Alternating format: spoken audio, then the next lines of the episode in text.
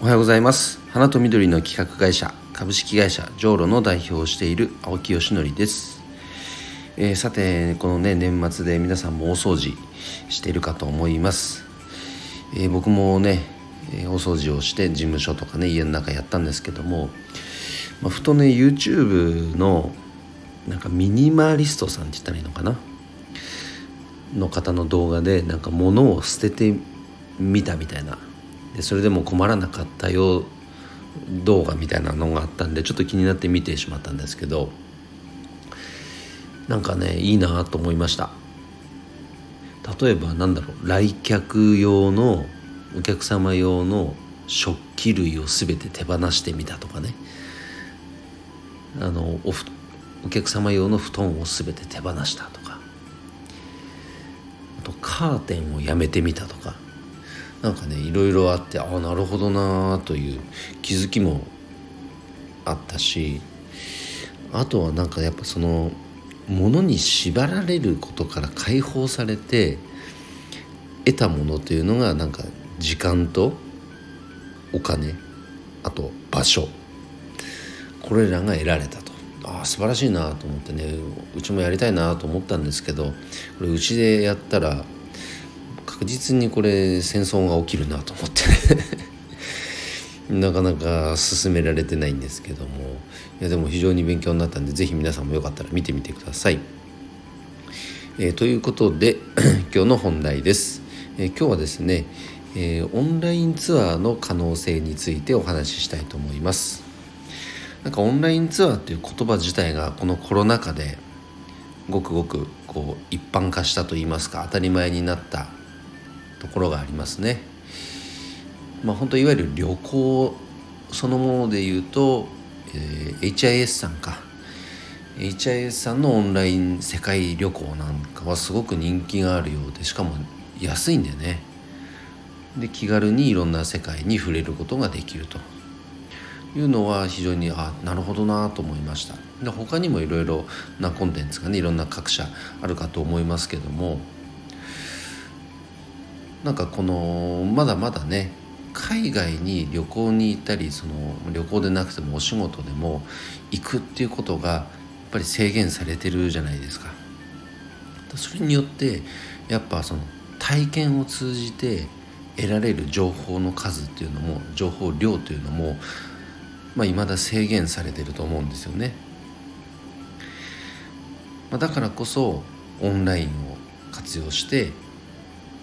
その直接生でね直に触れるっていうことはできなくとも現地とライブでつないでその現地の今の様子を知るっていうことは、まあ、いくらでもできると、まあ、それを実現してくれたのがいわゆるこのオンラインツアーであったり Zoom であったりそういったテクノロジーなわけなんですがあの僕の会社でも、えーとまあ、クラウドファンディングね昨日ご紹介した種と実というクラウドファンディング内であの小学生にその環境先進国の、まあ、今を伝えたいというプロジェクトを通じてそのオンラインツアーをねあのまず来月か実施するんですよ実際に。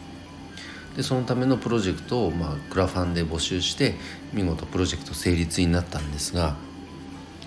この元になっているのはですねやっぱり子どもたちにその学習の機会っていうのはコロナだろうが何だろうがやっぱ提供したいっていうやっぱ愛情から生まれた企画なんですね。これはまあ僕が発案したわけではなく一緒に関わってくれているあのあかねさんというメンバーがいてですねそのあかねさんが発案して、え企画してくれましたでご自身のあの、まあ、地元のね小学生に向けてまずはこの企画をやってみたいと。でうちの会社として少し前からですね近畿日本ツーリストさんとなんかこうからお話もいただいてなんかコラボレーションできないですかねというお話をいただいたのでじゃあだったらこの企画でまずはやってみましょうというふうになりました。で実際につなぐ、えーとその現地海外というのはシンガポールですね。シンガポールっていうのはもう国としてこのなんだ緑化政策というか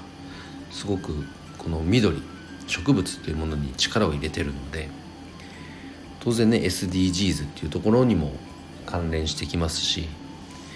これは非常に子どもたちにとっても一つあの知っていただきたい情報ではあるなというのはあの感じていたのでそれとオンラインというのがうまくこうなんか重なった形で今回一つの企画になりました。でねちょっとここへ来てもろもろ現地現地ですね。もうこちらがどうこうじゃなくて現地で